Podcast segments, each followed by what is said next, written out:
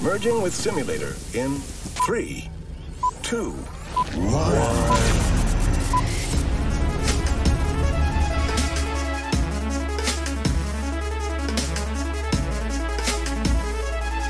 Hola, ¿qué tal amigos? Sean bienvenidos a un nuevo capítulo del podcast en Yo Soy Mike Lennon, continuando con su gustada sección que es Perspectivas.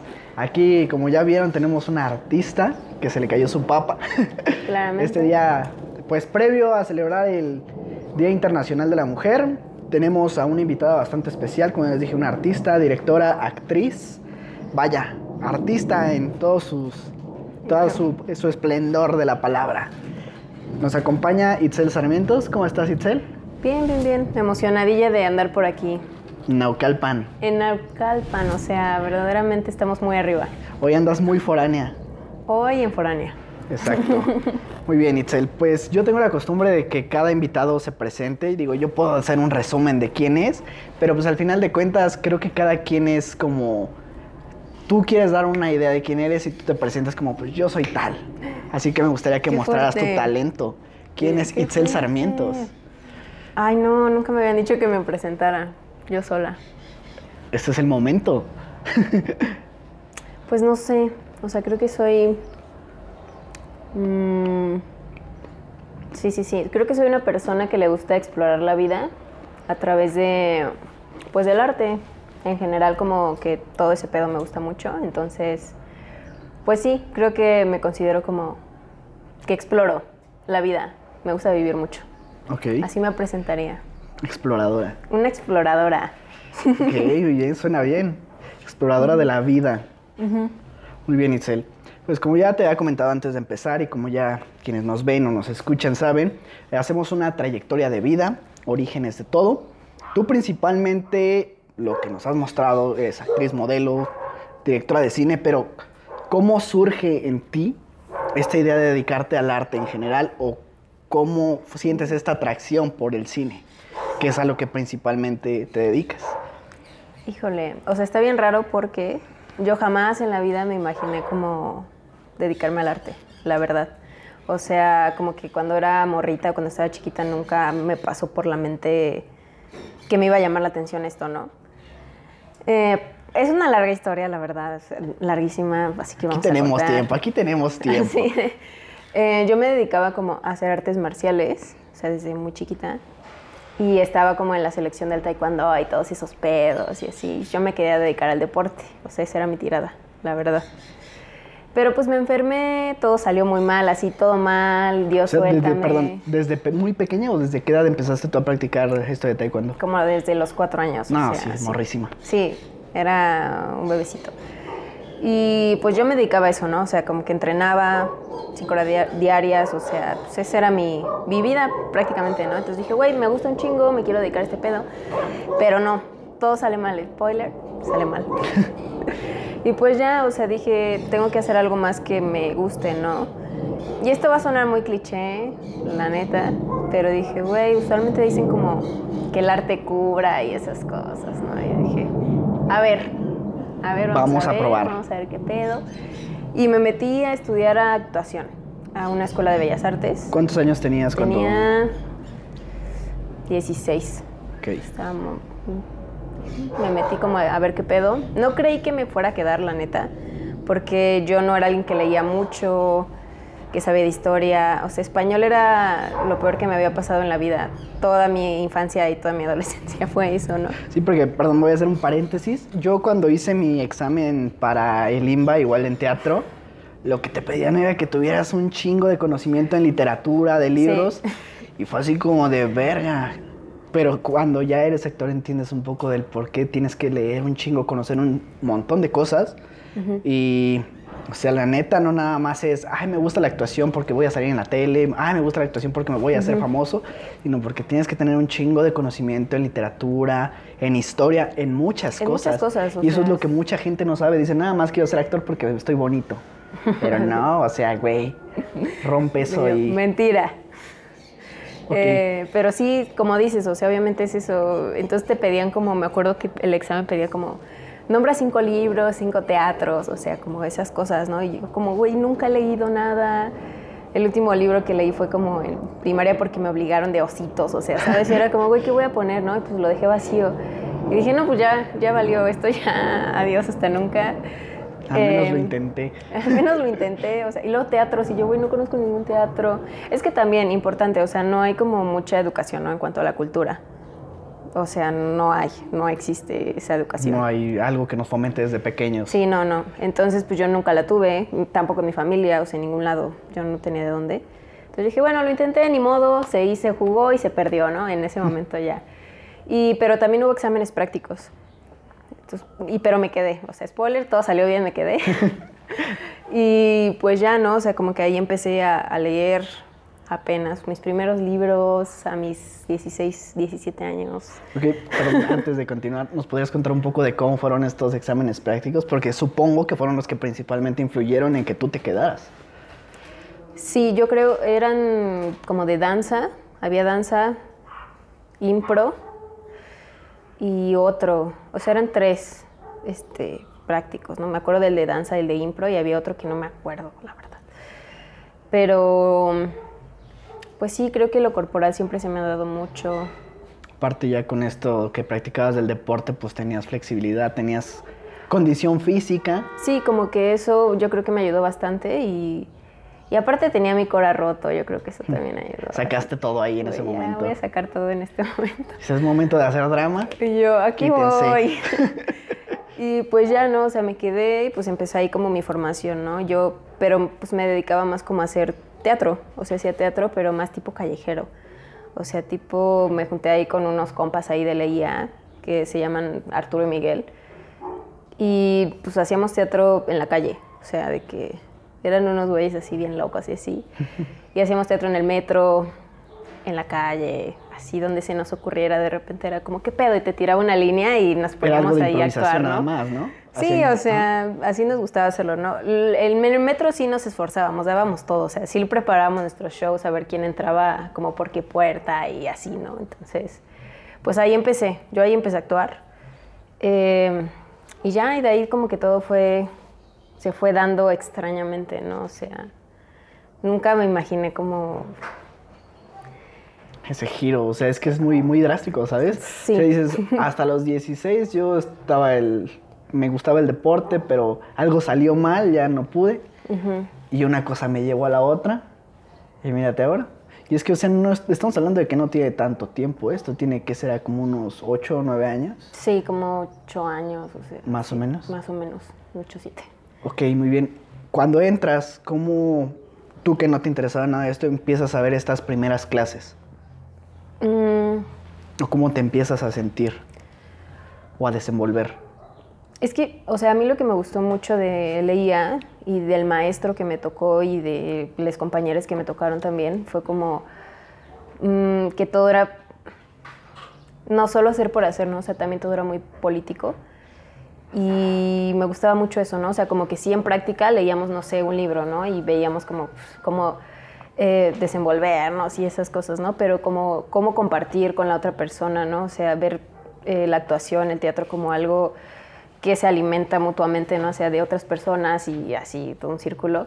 Yo creo que eso me gustó mucho, ¿no? O sea, de, de cómo empecé yo a actuar, porque pues entonces era de actuamos porque a lo mejor no estamos de acuerdo con, con algo, ¿no? Algo de, de la sociedad, ¿no? En general. Entonces hacemos algo y lo interpretamos, ¿no? Vamos al metro, vamos a tal lado y creamos como esta conexión con la gente del metro, ¿no? O sea, por ejemplo, a las 5 de la mañana estás así de, güey, no mames, tengo que ir a trabajar, me levanté a las 4 y poder tener como esta retribución con alguien así de, güey, pues, pues vamos a pasarla bien, ¿no? O sea, hay que divertirnos y así. Yo creo que ese fue el acercamiento que me gustó, ¿no? Lo que más me gustó de la actuación y de cómo yo empecé a actuar, ¿no? Porque también no era como que, o sea, como que pidiéramos dinero en el metro. Solo, estábamos solo morros, era como, güey, nos mama, o sea, así de que llegar y, y que la gente se ríe y pasarla bien y luego como decirle, bueno, adiós, nos vemos, nunca así, ¿no? Entonces, eso me gustó, ¿no? La retribución que hay con la otra persona, lo político que puede llegar a ser, lo que puedes expresar. Ok, ahorita comentando un poco de esto, ¿sabes? Hay mucha gente que igual me tocó llegar a escuchar comentarios de que querían estudiar teatro o arte porque vieron Victorious. Y eso se me hace como que muy, güey. Fíjate que igual... No he visto Victorious. ¿No has visto Victorious? Ok. "Ay, ayuda. Ok, Victorious es como una escuela de arte, igual así, pero como que igual está muy fantasioso, porque según los entrenan para ser Ah, ya artistas de Hollywood. Victorious. Claro, Ajá. ya, claro que sí lo he visto. Ok. Sí, tengo un amigo que igual estudió en Morelia, no, cómo se llama su escuela, es este CEDAR, el CEDAR de. Morelia, también ahí creo aquí en Ciudad de México. Y él me dice, así como viste Victorious, más o menos era mi escuela. Y que de repente nos ponían a hacer actividades, nos íbamos a la calle a interpretar cualquier cosa. Entonces al final de cuentas eso era lo que nos gustaba. Y eh, al final del día, mucha gente de la que estudia ahí no termina dedicándose a eso, lamentablemente. Es tanta la competencia que, pues, no todos logran tener éxito. Pero ahora estás tú, que dentro, no sé si dentro de tu grupo o de tu generación, cuántos se sigan dedicando a esto. Híjole, la verdad es que sí, o sea, sí perdí contacto con, como, con varias personas, o sea, no... De los que tú conozcas todavía o de los que tengas. De los que, de los que yo conozca, eh, o sea, Arturo intentó hacer como una casa de cultura ahí por Nesa, pero pues es que es difícil, o sea, dedicarse a esto es difícil, si hay mucha competencia, si es como... eh, más que nada sí siento que es un medio un poco cerrado, ¿no? O sea, como todo en México, o sea, está mal distribuido la cantidad de dinero, ¿no? O sea, si es como tú tienes un chingo y yo no tengo tanto, ¿no? Entonces, es, creo que pasa mucho eso. Y pues no, no, no logró como levantarla, ¿no? Entonces, creo que fue el único como que continuó, pero ya las demás personas no he visto, ¿no? Que hagan algo. Que aquí nos dejarán en los comentarios si están viendo esto, si se dedican a algo. No sé, por lo menos que sean modelos o algo así, modelos alternativos. Ojalá sí. Quién sabe, ojalá estaría. Es que, sí, o sea, te digo, muy difícilmente. Yo lo veo con mi generación. Nosotros somos, bueno, yo estudié comunicación. De los treinta y tantos que éramos de la generación, te puedo decir que por lo menos 10 o a lo mucho 15, la mitad o un poquito menos, somos los que estamos laborando. Y de esos hay una parte todavía, digamos que un 30% que no está laborando como tal a lo que estudiamos. O sea, la oferta laboral, no solamente en actuación, en cine o en todo esto, sino a todo lo que involucra el medio del entretenimiento, lo que está detrás de cámaras.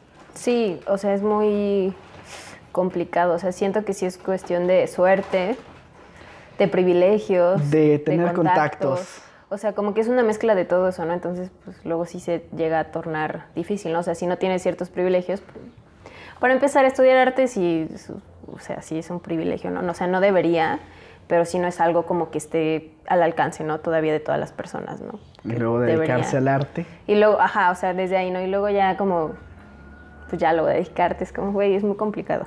Porque sí necesitas una conjunción de muchas cosas para que pase, ¿no? Ok, muy bien. Comentando un poco esto de los contactos. Fíjate que sí, a manera personal, incluso a lo que yo me dedico, soy editor. Para que contraten un editor está muy cañón. Y yo entré de igual forma por contactos que se hicieron ahí de que mi tío trabajaba en la iglesia, en la parte de comunicación. Entrevistaron a una persona que es con- muy conocida en medios de televisión hablando de religión. Y esta persona, como ya sabía que ellos trabajaban bien, necesito un editor. Mi tío me dijo, pues vas. Y dije, pa. Y así es como de... Yo decía y pensaba, los contactos se me hace algo como que muy... Pues, ¿cómo decirlo? Eh, elitista, por así decirlo, que excluyen a ciertas personas. Pero fíjate que ya estando del otro lado te das cuenta del por qué pasa eso. No puedes recomendar también a cualquier persona porque incluso dentro del medio o hasta personas que por más que les guste no toman la seriedad y el profesionalismo que alguna otra persona sí pueda dedicarse. Por eso es que los contactos es, ah, tú me estás recomendando a esta persona que tú conoces y que sabes que sí va a trabajar bien. Porque la neta, el trabajo del medio del entretenimiento es una chinga, que no muchos aguantan.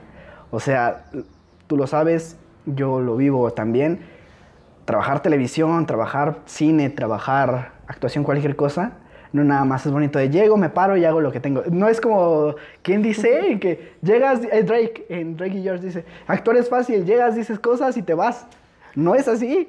Sí, no. Es una chinga de todo el día que no y es una presión. Ahorita hablábamos un poco antes de empezar de que tenemos gastritis y estamos comiendo papas. Esto va a salir mal. Esto va a salir mal, pero X, somos chavos. Y o sea, por eso mismo es que también el contacto de que ya sabes que alguien sí va a tomar la seriedad y que sabe que va a soportar esas chingas, es donde dices, va. Porque no cualquiera lo puede aguantar, la verdad. O sea, sí decimos es muy bonito y todo, nos gusta el arte, pero dedicarse, Sí, sí es complicado. O sea, creo que es un tema muy complejo, la verdad. Demasiado complejo porque sí. Sí tiene que ver como desde, el, desde un problema de raíz, ¿no? O sea, muy fuerte. para empezar, no tenemos la cultura en la educación para... Sí, desde ahí, o sea, no hay, no hay cultura, estudiar arte es carísimo, entonces desde ahí pues, solo, ahí ya empiezan como a segregar, ¿no? Las segregaciones, así, pues, ¿quién llega acá? Es complicado. Ok, continuemos, volvamos al tema. Estabas tú interpretando en el metro, en la calle, así, obras de teatro, improvisación. Ok, luego, ¿qué sigue en tu vida? De actriz, ¿qué viene después de esto? O sea, aquí casualmente yo nunca había hecho, así jamás en la vida había hecho castings. Jamás. O sea, porque no me pasaba por la mente, era como... Pues yo en esos tiempos era como, no, voy muerta al sistema, ¿sabes? O sea, pues, estaba joven, había... Eras una rebelde. Claro que sí, yo era así muy rebelde. Yo decía, no, pues yo para qué quiero eso, ¿no? O sea, no, no, no, no sé. Eso pensaba, ¿no? Y este. Pero una vez así como con un, con un amigo, que- era con el que hacíamos esas cosas, fue como, güey, pues hay que mandar castings, o sea, ¿por qué no? Hay que intentarlo, ¿no? Yo como, no, güey, qué hueva, y así. Y pues ya, o sea, lo, lo mandó, lo mandamos, o sea, fue algo como una decisión que hicimos los dos. Y pues me hablaron para un casting, ¿no? De una película. Ok. Entonces yo dije, chale, no quería ir. Ya tenía, pues ya estaba la cita y todo. Yo dije, fuck, no quiero ir. O sea, nunca he hecho un casting, güey, qué pedo. Pero pues ya, como iba con mi amigo, fue como, pues está bien, vamos los dos. O sea, no hay pierde, vamos a pasarla bien. Y fuimos y mm, pues me quedé. O sea, me como, perdón, estás como, el otro día vi un meme que decía, estaba aburrido en mi casa y me puse a mandar solicitudes y me contrataron, mañana empiezo a trabajar, Sí, yo banda. Pues es que me daban nervios. Yo nunca, nunca había hecho un casting, no sabía cómo funcionaba ese medio. No llevaba mucho tiempo en la actuación, llevaba como un año en la actuación. O sea, también era como, güey. Pero pues me quedé, ¿no? O sea, me quedé en esta película. eh, gran peli. Eh, me quedé pues, ahí de protagonista junto con Cristian Ferrer. Y pues ya así fue muy loco todo, ¿no? O sea, como estar o sea, verme trabajando con un actor que yo me la pasé toda mi infancia, adolescencia viendo, y luego pues estar compartiendo un papel con él sí fue como raro. O sea, yo no esperaba que eso pasara, o sea, Fue así tan de la nada. sí fue muy suerte. random. Creo que tuve suerte, o sea, Ok. sí tuve suerte en ese momento. Y de ahí dije, güey, ok, creo que, esto me gusta y como que mis papás también ya lo vieron como algo más serio, dijeron, pues sí funciona, o sea, está bien. Y dije, ok, güey, o sea, voy a buscar como una escuela pues profesional, ¿no? O sea, de actuación. Pues ahí me metí a estudiar actuación. Más como... No me gustaría Formal. decirle formal, pero pues más como Formal, en más serio. más, más ya yo, más bien yo como persona, ya cambiar mi actitud de, güey, pues ahora voy a No, hacer esto. Vamos a ser profesional, vamos a ser más profesional. Sí, voy a estudiarlo, ¿no? O sea, voy a, a estudiarlo por donde pueda, ¿no? Y voy a prepararme eso. En ese momento como que tomé esa decisión. Y pues ya me metí a una escuela de actuación. No la voy a mencionar. o sea, sí la voy a mencionar. O sea, estuve en Casa Azul. Eh, muy divertido todo. La verdad, tuve grandes maestros. O sea, en, en mi primer año este, fue difícil, la pasé muy bien, la verdad. O sea, como que mis maestros sí eran muy pues, de romper barreras, estas cosas de, de actuación, ¿no? De volverte neutro, de topar qué pedo con, contigo, con tu historia de vida. Entonces aprendí mucho de mí, ¿no? Entonces, ahí, hasta que me corrieron de casa azul. Y spoiler sale mal. Alerta spoiler, vaya. Y yo, wow, salió mal, así. eh, Sí, pues me corrieron en mi segundo año, me faltaba un año ya de carrera. Y dije, mierda. Podemos saber qué falló ahí. Unos pedillos, ¿sí? Unos pedillos. No mames, es que. No sé, o sea, me acuerdo que en ese tiempo estábamos muy emocionadas porque yo estaba, o sea, mi compañera eh, se llama Valeria y otra compañera que se llama Ale. Estábamos muy emocionadas porque nuestras pelis estaban en los Arieles. Entonces, o sea, estábamos muy felices así de, güey, sí, vamos a ir las tres juntas, somos un gran salón, o sea, el salón estrella, mamoneándonos, diciendo puras pendejadas, la neta, ¿no? Y, ¡zas! que me corren y yo, no mames. Em, y no sé, o sea, yo creo que... Mm, no, no, entiendo, o sea, obviamente hablé con la maestra y me dijo, es que no cumpliste este, unos objetivos. Mm, le dije, ¿cuáles objetivos? Y ya me dijo, y no sé, o sea, todavía hasta la fecha tengo dudas. Se me hace. Unos objetivos, se puso a escribir lo que fue y. Sí, o sea, se me hace muy. Es que por sí la industria es bien difícil y luego que en la escuela te corran, es como, güey, ¿por qué no? La neta hay unos egos bien cabrones. O sea, entonces sí fue como, güey, o sea, mm, no entiendo, ¿no? O sea, no comprendo, pero pues me corrieron. Lo intenté todo, ¿eh? No creas, o sea, me corrieron y yo regresé el lunes y yo dije, no me van a correr, ¿cómo cree que me van a correr? Y la maestra, ¿qué haces aquí? Luchando contra el sistema. Y yo no, no me voy a ir hasta que me digas por qué me estás corriendo. O sea, quiero que seas muy clara de por qué me estás corriendo, porque la neta en tu retroalimentación pasada no entendí nada de por qué me estás corriendo. Y ya me senté en el sillón, me empezó a decir y así me puse a llorar un chingo. Es que yo la, yo la he pasado muy mal. No quiero hacerme la víctima, pero Pero me costaba un chingo de trabajo pagar esa escuela, así un chingo. Y luego en ese tiempo estaba enferma porque obviamente pues seguían las secuelas de lo del taekwondo, de que yo me salí por estar enferma, o sea, seguía todo eso, ¿no? Y que me corrieran fue como, no seas culera, por favor, por favor no me corras. Pero todo me corrió, ¿no? Ya después todo bien, o sea, ya luego limamos perezas y fue, sé que nada personal, pero... Hasta pues, donde sabemos. Sí, ¿Quién sabe? ¿Fue algo personal? Dígamelo. De una vez. y sí, ¿no? O sea, como que entré en ese mundo también de, de, la actuación que sí tiene que ver mucho con esto, ¿no? De egos, de, güey, que te corran, de intentarlo un buen de veces. Se sabe que así es como en esta pedo de la actuación y escolar, ¿no? Porque también entrar a la ENAT es un pedo, entrar al es un pedo. Todo es y te pueden llegar a correr. O sea, el hecho de que estés ahí no, no tienes asegurado. ¿No asegura tu lugar? No asegura que vayas a terminar una licenciatura. Y eso es fuerte también, ¿no? O sea, como saber que aunque entres en una de esas escuelas, no estás, no tienes ya la carrera asegurada porque te pueden correr. Incluso si la tienes, no tienes asegurada una vida de eso. Tampoco, ¿no? Pero pues desde el hecho que es como, bueno, al menos vives con la ilusión de, güey, voy a salir con carrera. No hay, no hay ilusión, ¿no? no hay, ya desde el inicio te las matan, ¿no? Y pues sí, ¿no? O sea, me salí, yo ya quería estudiar cine, yo pensaba estudiarlo después de acabar mi carrera de actuación. Pero pues todo se adelantó, la verdad fue como que me corrieron. Yo no iba a regresar, porque me dijeron regresa el siguiente año, a repetir este año. Y dije, no, güey. O sea, no voy a volver a pagar, no tengo la economía para hacerlo. Y ni modo, y no tengo la certeza de que me vuelvan a hacer lo mismo. ¿Y qué tal si me vuelven a correr? No, me voy a arriesgar. Ya me metí al cine. Antes de empezar a conocer un poco del, del cómo empezaste a trabajar en el cine, ¿qué antecedentes tú tienes referente al cine? ¿Por qué esa idea de estudiar cine? Una vez más, así de la nada. ¿De la nada? sí, porque ah, me acuerdo que en segundo tuve una maestra muy chida que se llama, que es esta Rosaura Bichir y la amo. O sea, nos daba una materia que tenía que ver como con, con cine, muy como, pues rápido, ¿no? Porque pues dentro del programa era algo muy express. Eh, pero para esa materia teníamos que hacer un corto. Y yo me lo tomé muy en serio. Yo dije, wow. Y, y pues ahí, ¿no? O sea, hice el corto. Me gustó mucho este pedo como de poder del guion, o sea, creo que el guion me gustó mucho como todo este proceso creativo, porque yo hice el guion y lo dirigí y lo actué. Es que no había opción, ¿no? O sea, éramos estudiantes de actuación, nos estaban dejando un corto, estaba difícil. Y ahí fue como que me entró la espinita, yo dije, güey, ok, quiero estudiarlo.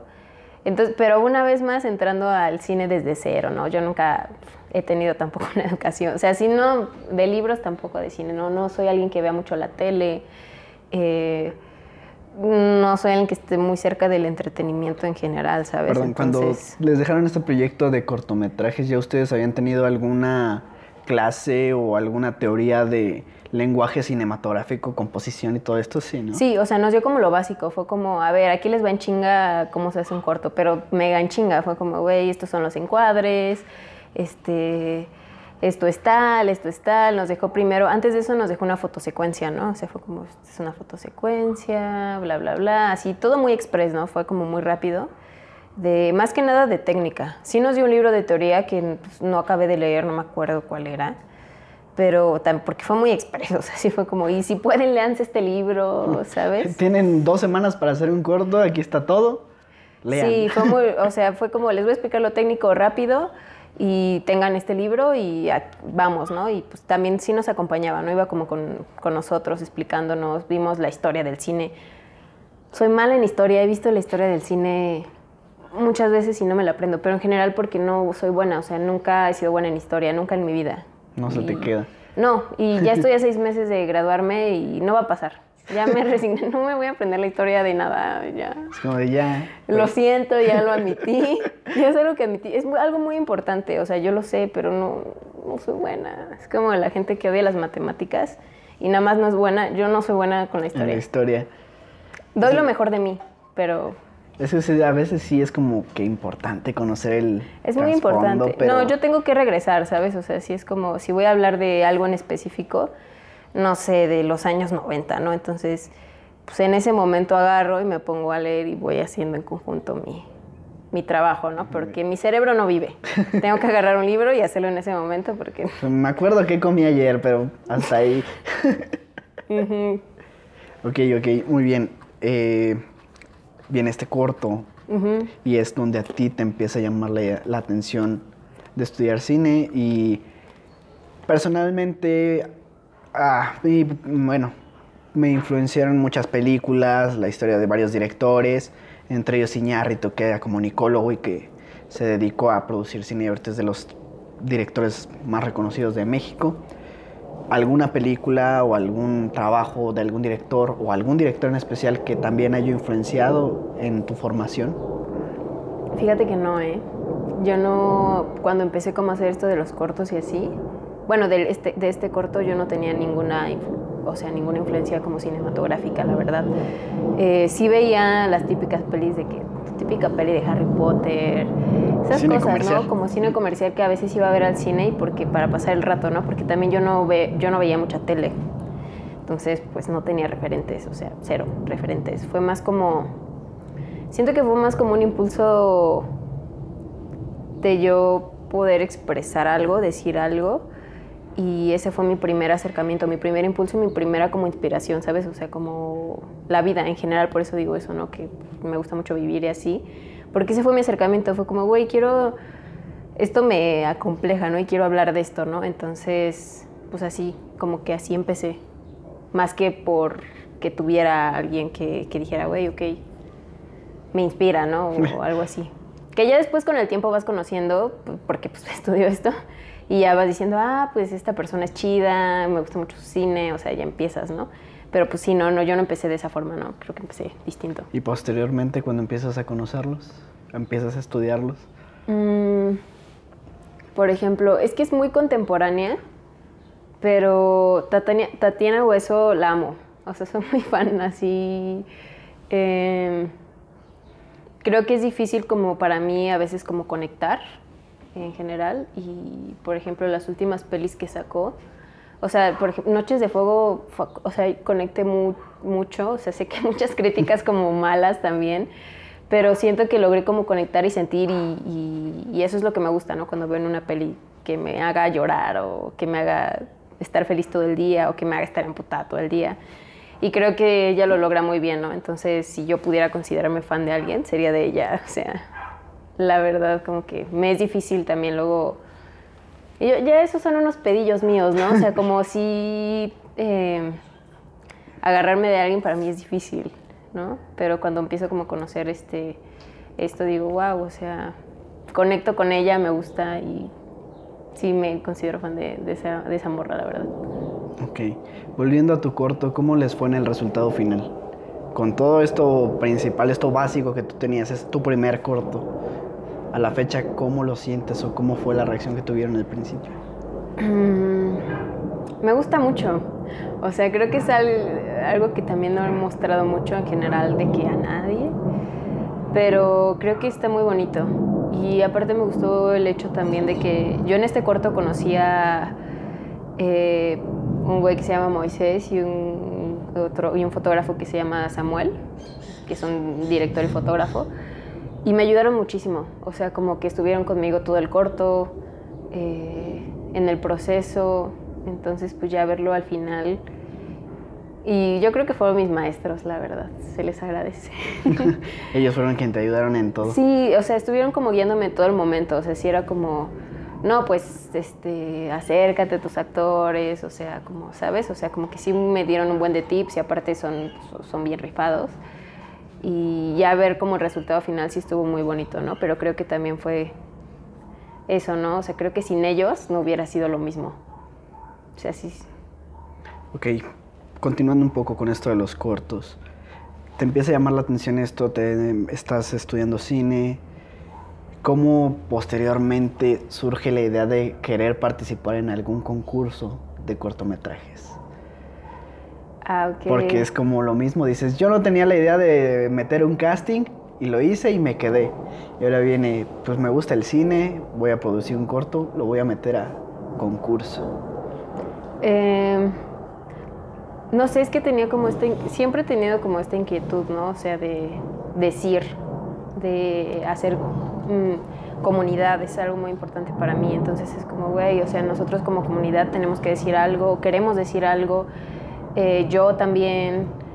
Eh, entonces, ¿cómo hago para conectar con más personas, ¿no? ¿Cómo hago para lograr conocer otros puntos de vista, que me conozcan, que nos conozcamos todos?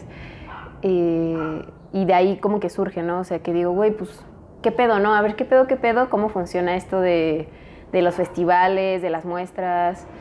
Y e hice un documental que, fue mi primer así documental, que fue un ejercicio de la escuela, que ni yo lo hice mal, o sea, desde ahí todo mal. Lo hice mal, hice mal mi tarea, la verdad. Pero hice un gran documental. Eh, esa no era la tarea, era una cosa que nada que ver. pero lo hice. Una cosa llevó a la otra y... Y, lo hice y dije, güey, está muy chido y quiero que lo vean, o sea, quiero que la gente vea como, que vean al morro, que vean, pues, qué pedo con, con mi barrio, que, pues, que me conozcan, ¿no? Entonces, pues, me puse así a buscar cosas, dije, a ver, bendito internet, así de, güey, convocatorias, festivales, y pues yo solita ahí fui aprendiendo, ¿no? O sea, cómo moverle, cómo, cómo, pues, sí, o sea, en qué festivales sí puede quedarse, cuáles no, cuáles tiene posibilidades, cuáles no, por la temática, dónde puedo acercarme. Y pues logré como encontrar una muestra, ¿no? De, de arte para este primer, ni siquiera era un festival, era como una muestra. Y pues me dijeron como, ah, nos gusta mucho, vamos, lo vamos a proyectar así.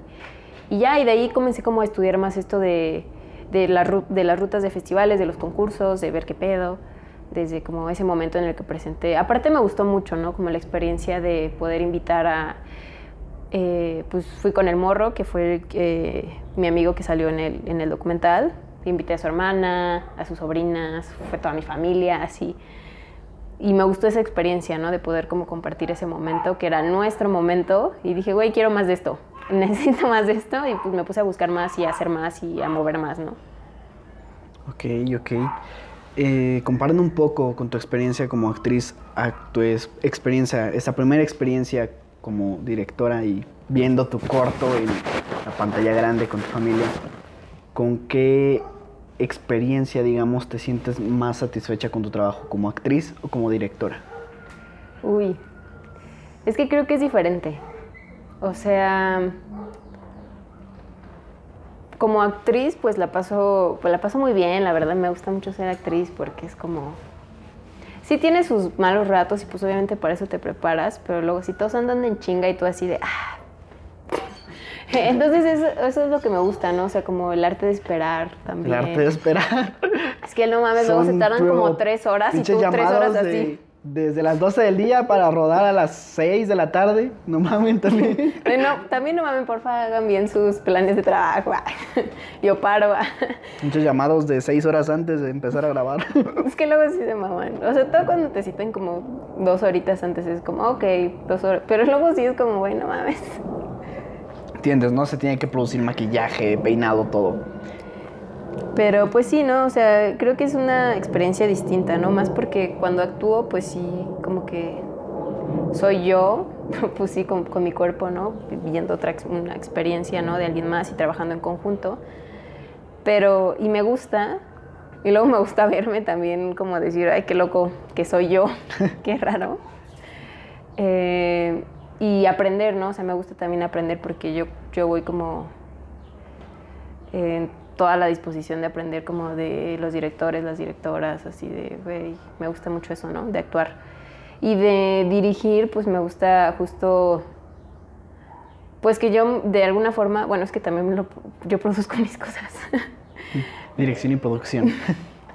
Eh, y distribución. Y distribución. Entonces, pues lo que me gusta es que puedo de alguna forma no controlar, pero sí, de, sí como saber qué experiencia quiero vivir, ¿no? Así de, güey, quiero irme a Cuerna con todo el crew y pasarla increíble en Cuerna. Entonces, este, lo voy a meter aquí, ¿no? O voy a ir aquí, ¿no?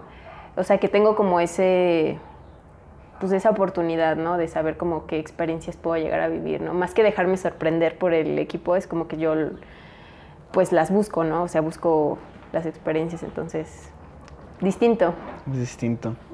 ¿Algo, crees que algo como tu experiencia como actriz te ha ayudado como directora para saber dirigir a más actores? O? Mm, creo que sí. O sea, definitivamente sí, porque... Mm, o sea, me ha pasado como que hay como directoras y directores que no saben dirigir actores y luego como actores muy complicado, ¿no? Como entender, entender. qué quieren, ¿no? Es como, ay, pero ¿qué quieres?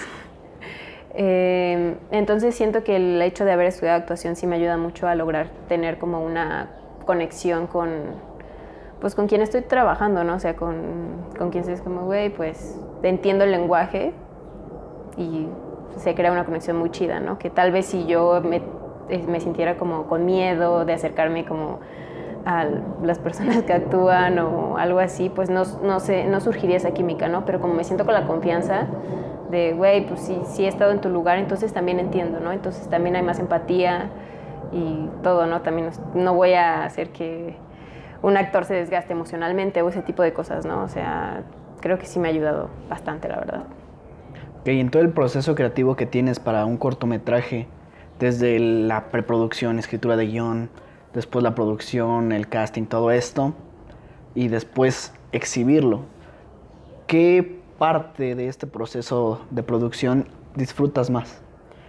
Mm. Todo está muy chido, pero debe de haber uno que digas, esto me gusta mucho, esto me estresa más, o no sé. Es que me gusta mucho ya este, la exhibición, no voy a mentir. Es que es como, güey, ya puedo ver como...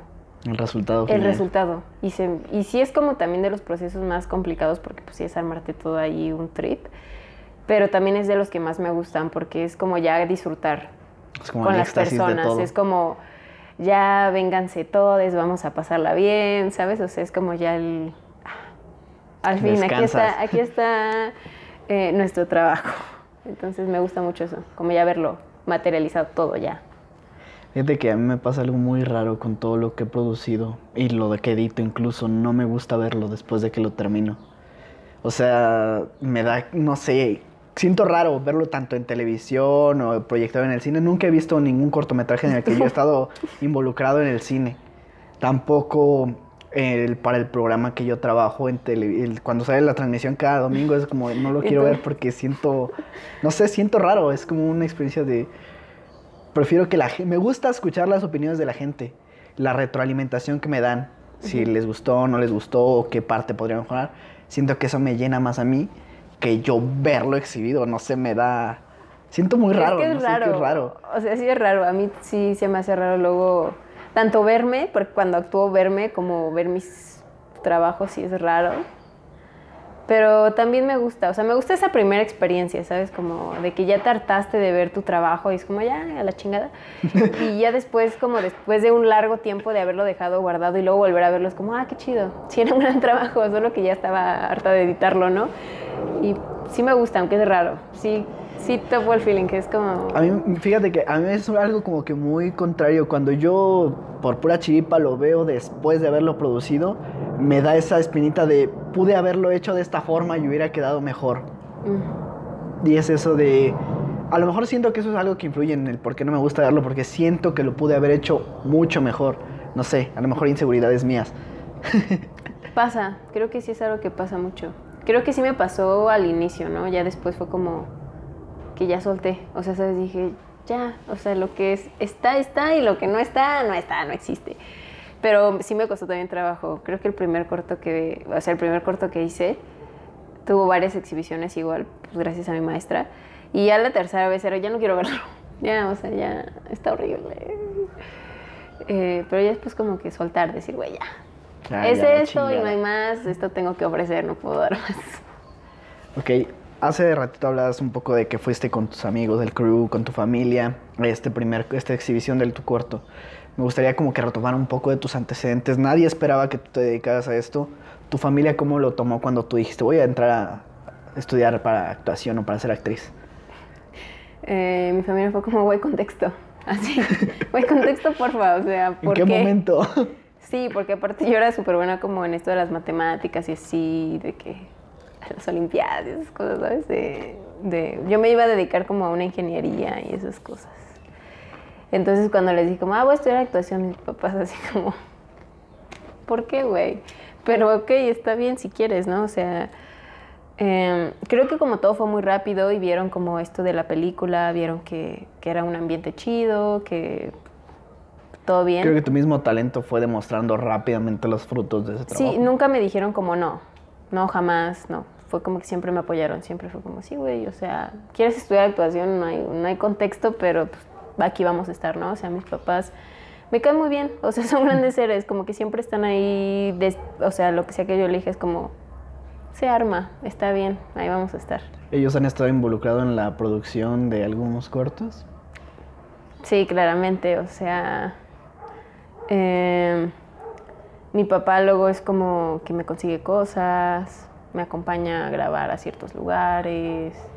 Mi mamá siempre, o sea, a mi mamá le gusta mucho acompañarme, o sea, mi mamá sí me la ha llevado de...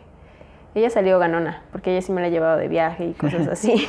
Nos decía este Isaac Mesa, quien es de los monómanos, siempre está mi paproductor y mi mamá manager. Sí, sí, sí. Es que es así, mi mamá es como... eh, la primera vez que salí como de la ciudad para grabar en otro estado, yo fue como, tengo que llevar a mi mamá. O sea, tengo que llevarla. ¿Cuántos Y- años tenías en ese entonces? 17. Estabas todavía chiquilla. Y llevé a mi mamá, ¿no? Y ya después fui a Chiapas también. Y también fue como, tengo que llevar a mi mamá. Pero también aprovechándolo, ¿no? También es como, güey, pues ella ha compartido como muchas cosas conmigo y ella ha sido muy chida conmigo porque si tengo la oportunidad de llevármela de viaje, ¿qué tal si en el futuro así fracaso rotundamente y no tengo cómo hacerlo? Pues ¿por qué no llevármela, no? Entonces todo el tiempo es como, vete mamá, eh, voy a grabar aquí, ¿no? Entonces me la traigo, ¿no? Siempre está ahí mi mamá, este... De, ella es la que está en los sets, ¿no? O sea, mi papá sí es como que me ayuda con el dinero, a buscar cosas, conseguir cosas, llevarme a lugares, pero mi mamá es la que está en, en set todo el tiempo, ¿no? Es como, ah, bueno, yo aquí, yo aquí me siento y, y los voy a ver. O sea, grandes seres, la verdad. Sí, es muy chido igual porque a veces como papá no te imaginas qué tanto va a lograr tu hijo. Yo lo veía en una grabación que tuvimos antier en mi trabajo. Fue un niño actor que participó en la película de Mirando al Cielo, es una película religiosa, pero igual hubo un segmento donde entrevistaron a la mamá y o sea, la mamá casi llorando. Es que estoy muy orgullosa de él, no puedo creer que le hayan dado este protagónico de Mm, qué este niño santo y es como de ves ahí la emoción de los papás y el orgullo que sienten por sus hijos. Y te pregunto esto porque de igual forma hay una otro lado de la moneda donde el- como las artes no se apoyan en el país, no hay tanto apoyo, es algo muy caro. Me ha tocado amigos como el caso de Miguel que dice, yo quería estudiar música, pero mis papás me dijeron, no, porque no vas a vivir de eso. Terminó dedicándose a otra cosa. Le gusta la música y tiene su grupo, pero perdió esa oportunidad de estudiar música de manera profesional. Y o sea, por eso te preguntaba, porque muchas veces existe el, ¿tuviste el apoyo o no tuviste el apoyo? ¿Lograste salir adelante? Y eso de que digas que tus papás están contigo en todo momento está muy chido. Sí, afortunadamente sí, porque sí es un tema muy complejo. Sí, luego los papás creen que... Pues es que sí es un medio difícil, ¿no? Pero también siento que entre más... Pues es que hay que sumarle al vasito, ¿no? O sea, entre más apoyo tengas, más cosas tengas, pues es más fácil como... Pues lograrlo, ¿no? Entonces es como a lo mejor y no tengo ciertas cosas, ¿no? Pero tengo el apoyo de mis papás, ¿no? Entonces creo que sí es importante, pues igual a sus compas, apoyar a, o sea, el apoyo de, de las personas cercanas es muy importante. Entonces, sí, ojalá que todos los papás sean como, tal vez todo el mundo esté hecho mierda. Y si te da miedo, ¿no? Saber que a lo mejor el futuro de, pues, de tu criatura es incierto, ¿no? Pero es como, güey, si le apoyas va a ser más fácil. Todo. Le vas a hacer la vida más tranquila. Sí, porque imagínate, todavía aparte de querer dedicarte a algo y saber que no tienes el respaldo de tu familia, está Sí, es difícil. Está cabrón. Ok, muy bien, continuando con los festivales. Te disfrutas mucho esto.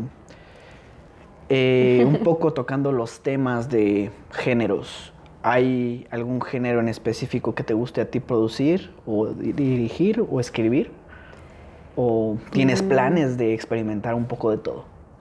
Tengo planes de experimentar un poco de todo. Yo como que... O sea, mi primer corto fue ficción, pero ya de todos mis demás trabajos han sido documentales.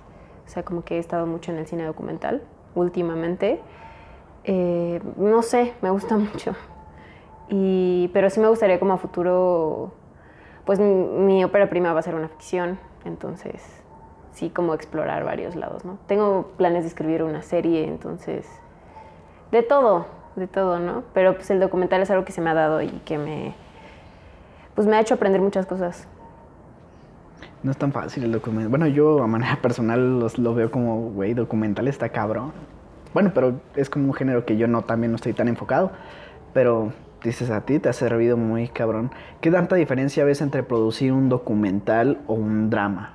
X proyecto, ciencia ficción, uh, es que el, proceso es distinto. Todo.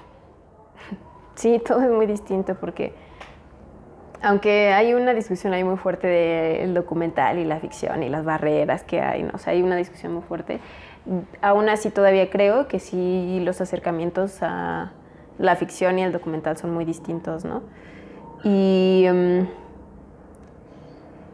no sé, o sea, creo que la ficción luego se me hace un poco... Siento que yo tengo más el control de las cosas. Más como, pues es que ya vamos a poner un set y va a ser esto, ¿no? Y que en documental no tanto, ¿no? Aunque sí después tal vez pues influya siempre la mirada de quien lo vaya a editar y de quien está dirigiendo. Al final, ¿no? O sea, en edición nunca controlas qué va a pasar en el momento. Yo no sé si te estoy grabando y de repente me vas a decir, ¿sabes qué? Quítame la cámara, ¿no? O sea, como que eso siento que es como las diferencias, ¿no? De aproximarse a, a estos dos vertientes, que aunque luego están medio confusas, difusas, sí es distinto el acercamiento. ¿Qué tan involucrada estás en todo el proceso creativo ahorita mencionando esto de la, de la edición? O sea, en, tanto desde la preproducción, la escritura, dices que tú escribes, diriges, pero en el momento de edición y todo esto. Eh, fíjate que en documental muy, muy involucrada como que en ficción se me hace más fácil así de soltarlo, ¿sabes? Decir, ah, pues aquí está. Sí, sí, ya la chingada. Aquí está mi guion, aquí está el shooting. Edítalo, ¿sabes? Eh, pero en el documental siento que me cuesta más trabajo. Porque. No sé. No sé qué me cuesta trabajo. Como de. No, no puedo solo decir, güey, haz lo que quieras. Siento que sí tengo como que estar, aunque sea en el proceso de el discurso. El discurso es que no sé si llamarlo narrativo, o sea, independiente de la imagen, ¿no? O sea, como la escaleta, por así decirlo, ¿no? De guion. Ya lo que pasa en imagen, como que sí puedo soltarlo más, ¿no? Pero en edición sí estoy así de, no, esa palabra no, no, o sea, o hay que moverlo, o hay que darle más tiempo al personaje, o así, ¿no? Siento que en documental me cuesta más trabajo no estar en edición Y en, en ficción sí es como, bueno, ok, no hay pedo, ¿no? Pero sí estoy muy involucrada, o sea, en la edición muy. Sí, yo, bueno, te voy a poner un ejemplo. Cuando participamos, el primer concurso en el que participé con mi crew de la universidad fue en Hazlo en Corto 2018. Teníamos una idea muy buena, a mi consideración, pero a la hora de la edición como que pasó por las manos de todos. Y el resultado final fue como de "Mm". pinche Frankenstein. o sea, todos le metí. Es como cuando todos en, un- en la prepa dicen, pues vamos a separarnos las diapositivas y cada quien ponga su parte. Ese es un cagadero, así. Y sacas un pinche monstruo, una quimera ahí. y siento que ese corto es muy bueno, pero como cada quien le dio su visión, quedó unas partes con una visión de uno, otras partes con otra visión. Y como por cuestión de tiempo, que también ya lo terminamos casi una Sí. semana antes, pues dijimos ya, la Sí, chingada. luego el tiempo es, es preocupante, ¿no? Ya no tuvimos tanto chance de editarlo como quisiéramos, pero igual siento que sí es importante que el director o el productor siempre esté en esa parte de edición, porque al final de cuentas tú dices, lo dirijo y tengo en mente esta idea, pero el editor va a tener otra idea de lo que lea o de Sí. lo que él vea. Sí, creo que igual depende como de lo que de lo que quieras, ¿no? A veces creo que sí es bueno soltar y decir como, ok, que lo vea alguien que no estuvo pues en rodaje, ¿no? Para que tenga tal vez una opinión más objetiva, ¿no? O a veces sí es como, no, sí necesito, tienes que ser como, sí, tienes que tener como sinceridad, ¿no? Con- contigo y decir, tal vez sí, sí me clavé mucho en el rodaje, entonces tal vez sí debería soltarlo, ¿no? O tal vez no, tal vez sí necesito estar, ¿no? Siento que depende mucho de eso, de- del proyecto y de saber qué quieres. Hay momentos donde igual tienes que saber delegar, ¿no? A mí me cuesta mucho eso. Bueno, pues con producciones que yo he hecho personalmente, igual que yo produzco, dirijo y actúo, Sí. es como de, es que esto es mío, no lo puedo soltar. Incluso con el podcast hay capítulos que ha editado Gerardo y le digo, no, güey, es que muévele esto y cámbiale esto, es que no, eh, la corrección de color está mal o muévele tantito esto. Él lo sabe, lo puede decir. Sí. La tipografía y todo esto es como, es que el podcast ya tiene una identidad, por así decirlo. El momento en que le dejas este, vamos a decir, tu bebé a alguien más es como de, Es difícil, o sea, sí tienes luego que llegar como a un punto en, en común, ¿no? Luego es como, híjole, pero bueno, voy a soltar poquito, ¿no? Y así, para llegar como a algo, pues en conjunto, a veces. Depende, depende, yo creo. Sí, o sea, hay cosas que sí se prestan, que tienes la oportunidad y que a lo mejor hasta sabes que cierta persona le puede dar una mejor visión a este proyecto, Sí, pero hay otras que sí te cuestan. Confirmo. Por dos. Y yo por dos. ok, muy bien. Ahora ya tenemos un contexto de ti participando en festivales, de ti como actriz.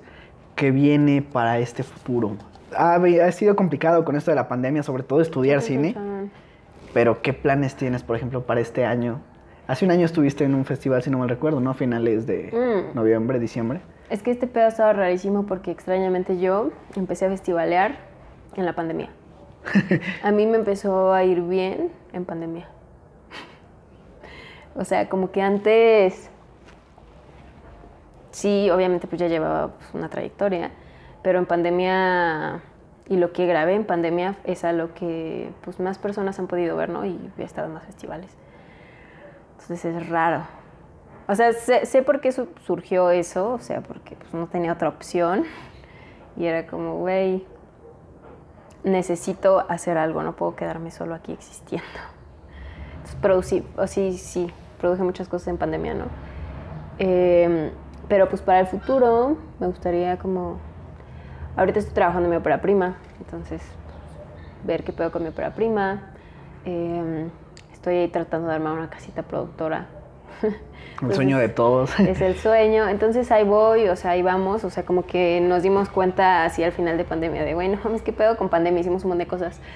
Eh, entonces, pues, está bien, ¿no? O sea, hay que como ver qué pedo, Seguir ese ritmo. seguir ese ritmo y ando escribiendo igual una serie, ¿no? O sea, ando como en esas tres cositas ahorita y es lo que pues, me gustaría, pues a futuro, ¿no? O sea, para el siguiente año a lo mejor ya estar produciendo mi, mm, pues mi película, ¿no? Ya estar recibiendo el apoyo, ya estarla grabando y así. Esperemos que sí.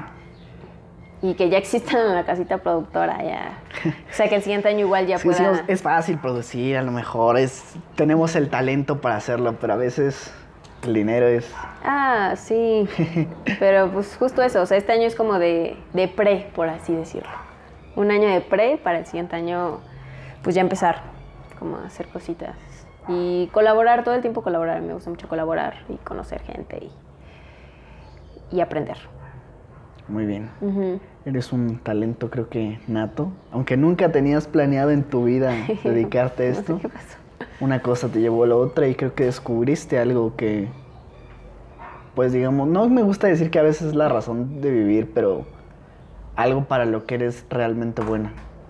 Sí, yo sí, yo creo que sí es una razón. Yo no sé qué haría si no hiciera esto, la verdad. Es como, güey, gracias por existir, cine, actuación, arte, porque yo estaría perdida así. No sé qué haría. La verdad, sí sería un ser así horrible. No sé, a veces dices, soy director, productor y actor de mis propias obras. Tú muy a futuro, digamos. Existe mucho este cliché de que gente quiere ganarse el Oscar. Ya ha cambiado mucho mi perspectiva del Oscar. Te gustan los festivales, pero no sé cómo te ves así muy a futuro. Vamos a ponerle unos 5 o 6 años. Ay, qué fuerte. Este, yo creo que me veo produciendo, o sea, siguiendo como produciendo cosas en cuanto a... Me gusta mucho la forma en la que lo he hecho, ¿no? O sea, algo que también sea como comunitario, que varias personas puedan verse incluidas, que aprendan y demás. Entonces sí me imagino a lo mejor ya no solo produciendo mis propios proyectos, ¿no? A lo mejor y tener la capacidad de poder producir más, ¿no? Y de apoyar más, o sea, como que extenderlo, extender un poco las oportunidades, como compartirlas.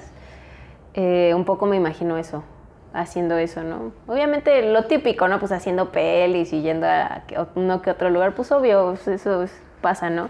Pero lo que más me gustaría es eso, ¿no? O sea, lograr eh, compartir.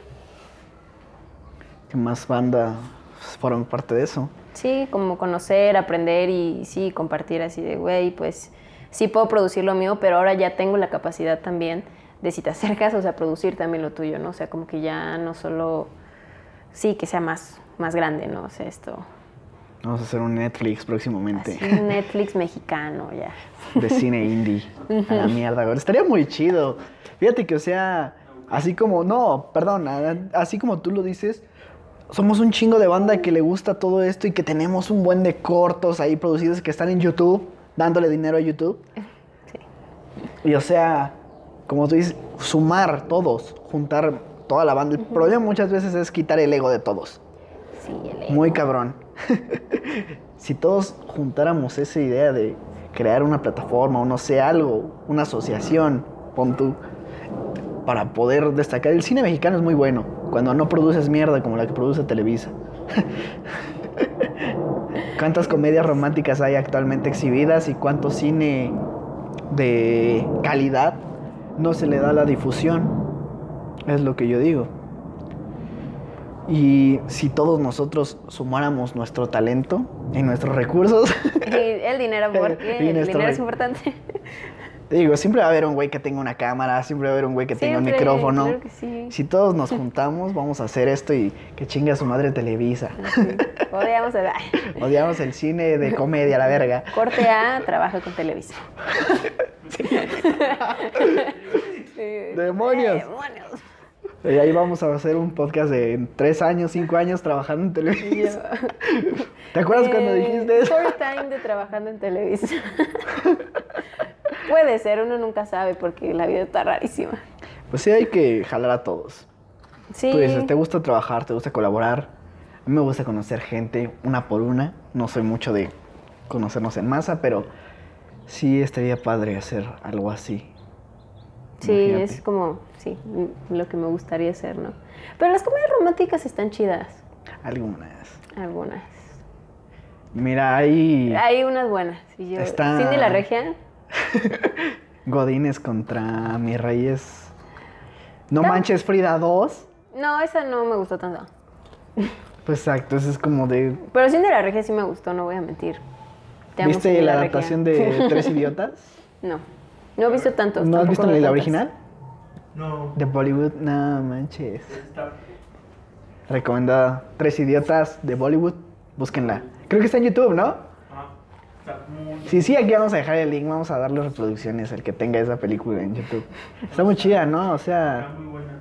a mí me la pusieron en la universidad, en la prepa, perdón, cuando iba a entrar a la universidad y fue como de, güey, esos güeyes era algo que les gustaba y Las Se- se veía, ¿no? Así como en materias de plan de vida, ori- orientación de la... Ah, pero ponían unas muy buenas. A mí me pusieron la de. No. Ay. Esta de drogas, o sea, todo mal. Eh, Espera, ¿cuál de drogas? De. Requiem for a Dream. Esa. Requiem for a Dream. Me la pusieron. No, no, no. Requiem for a Dream. Ah. Con este Jared Leto. En secundaria. Y todo salió mal gracias a esa peli. Gracias por ponerme la peli. Caí, caí en el mundo de las drogas. Al rato ya no, no voy a tener una mano. es que no mames, de verdad, era como.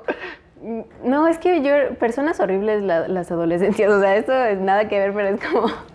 Edad, ponían para esa, empezar. Ponían esa peli en la secundaria y yo como, no mames, qué chido, pero ahora es como, que, no mames, qué culero. o sea. Es Trainspotting, no sé si has visto. Sí, pero no me la Sí, pusieron en la escuela esa.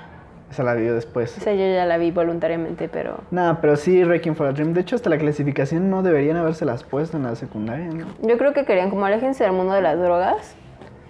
Y mis compañeros y yo así de, ah, huevo, hay que drogarnos. ¿Cómo se llama este morenito? Güey, ¿cómo se llama este morenito que sale en Scary Movie? Este, uno de los hermanos Wayans. Pero sale en esta película. Y no mames, o sea, tú lo ves como un actor de comedia de Scary Movie, en el de Chiquito Peligroso. Y no te imaginas la actuación que puede dar en Requiem for a Dream. O sea, está muy cabrón. Sale ahí, Sí, es el, amigo negro de este Jared Leto. no mames, no me acuerdo. No, este, a ver, busca O sea, sí- Requiem for a Dream. Sí lo topo, pero qué pedo, no sabía que... Es uno de los, estos, de los Wayans, si no me equivoco. Sí, ¿no? Aquí nuestra producción está buscando. bueno, en lo que encuentra creo Sí, que en lo lo voy a que buscar. encuentra, sí. Vamos a ver. ¿Quién lo encuentra primero? Ah, este... Marlon. Marlon Wayans. Sí, güey, o sea, como digo, tú lo ves, nunca sabes igual las capacidades que tiene un actor, porque a veces lo encasillas. Y este güey que era de comedia o Qué loco, la voy a ver de nuevo para verlo. cambia tu perspectiva. Por ejemplo, a ver, aquí cambiando un poco de tema radicalmente, tú como actriz y directora, ¿viste Crepúsculo? Y yo amo Crepúsculo. Sí, está bien. sí, obviamente. vi Pero ¿qué opinas de la actuación que tuvo tanto esta Kristen Stewart y Robert Pattinson en esta saga? No sé, o no sea, como yo fan, creo que... sino ojo crítico. Ay, no, es que yo soy malísima con las críticas, o sea, ¿verdad? Y en este semestre tengo crítica cinematográfica. Y yo bien peleada así con el maestro, no, por favor, no quiero dar crítica, pero importante. No es malo, pero al mismo tiempo me da cosita, ¿no?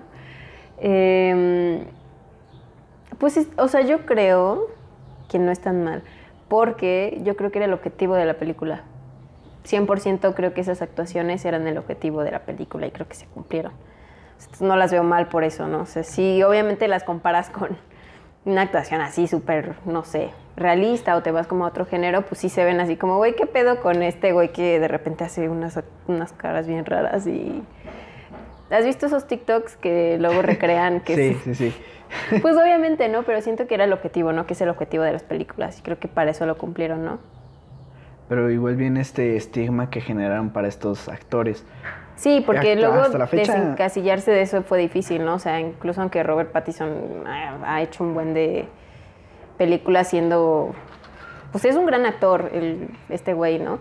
Pero sí como que le costó trabajo salir de Crepúsculo, ¿no? O sea, como decir, güey, no soy eso. O sea, sí actuó en ese momento así, pero porque era la indicación de director y de, y de todo un universo que se creó, ¿no? Vampiresco. Pero ya después era como, güey, porfa, no, no solo actúa así, también puedo actuar de otra forma, ¿no? Creo que eso es lo difícil de salir cuando, como de Harry Potter o de películas así donde pues, prácticamente das la vida ahí como actor. Lo comento porque a esta fecha que está saliendo este capítulo ya se estrenó Batman. Ahí hubo mucha polémica respecto al papel que le dieron como Batman a Robert Pattinson. Pero De no que es no lo creían a Pattinson. al Pattinson. No, Ya, pues es un gran dejarán- actor, lo ha demostrado. Aquí dejarán en los comentarios si les gustó. Yo digo que sí, yo tuve fe. desde el principio. Sí. Desde que lo vi en High Life dije, este güey ya es otro pedo. Es otro Sí, pedo. estuvo en varias. Y está Kirsten Stewart, que actualmente está nominada a los Oscars por Mejor Actriz en Spencer. Sí, por eso es como, pues claro que actuaron bien en ese momento para esa saga, ¿no? Pero pues, es como, güey, solo fue una actuación. Puedo actuar distinto, por favor, suéltame. Soy actor. sí, soy actor, esto así es, ¿no? Muy bien. Pues ya para finalizar, un momento. Déjenme paso mi cheto. Que luego nos va a dar gastritis. Más ratito vamos a estar llorando.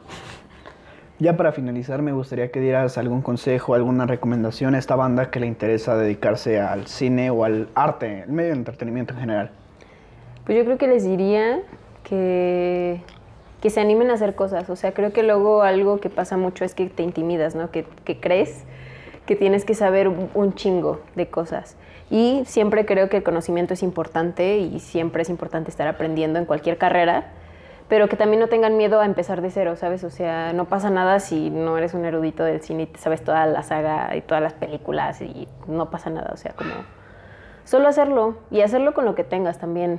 O sea, si en ese momento tienes un celular, hacerlo con tu celular. Si tienes una GoPro, hacerlo con tu GoPro. Creo que es como animarse a hacerlo y ya, o sea, háganlo, no importa con qué herramienta cuenten, o sea, creo que con todo se puede hacer algo chido, siempre y cuando pues sea como algo genuino, ¿no? Sincero. Recientemente salió una nota de un chavo que estuvo nominado no sé qué concurso de, de cine, pero que todo su corto estuvo hecho con un celular, con un iPhone. O sea, tú dices, a veces nos quebramos la cabeza por decir, es que no tengo presupuesto para cámara, para micrófono, para buscar el equipo para hacerlo. Dices, si tienes celular, si tienes GoPro, con lo que tengas, si tienes el talento y la iniciativa de hacerlo, Sí, es como háganlo. O sea, yo la verdad no tengo cámara. Saludos. Eh, ni equipo de... Bueno, sí, me gané un equipo de sonido por un corto. Que bueno, al menos ya tengo equipo de sonido. Pero no tengo cámara. Entonces yo en pandemia dije, güey, ¿con qué voy a hacer cosas? Y luego mi celular está bien... cul- Bueno, estaba bien culero y fue como... Pero logré hacer cosas con mi celular. Y ahí mismo con el celular puedes editar también. Hay programas para editar. Entonces es, güey, con lo que tengan. Si le puedes ir a robar la la cámara a tu abuelita de estas viejísimas, también se pueden hacer cosas muy interesantes con eso. O sea, es como, güey, si tienes algo que registre, hazlo. O sea, sin miedo, o sea. con lo que sea. 4K que el 4K a nadie le importa. Es muy underground, a la mierda. A la mierda, nadie quiere 4K. Llora. Sí, sí, está muy chido. Fíjate que yo sí quería hacer algo con estas cámaras antiguas, no sé, o de cinta o de las primeras este, digitales, que todavía se veía Ah, culero. Está bien chi- Yo tengo una Está muy... y era de mi mamá, ¿no? Entonces también me puse como a grabar y yo. Hay una película que hay sobre, sobre viajes en el tiempo, no sé si la has visto, que es así como un falso documental. No. No recuerdo cómo se llama, ¿no, ¿no te acuerdas?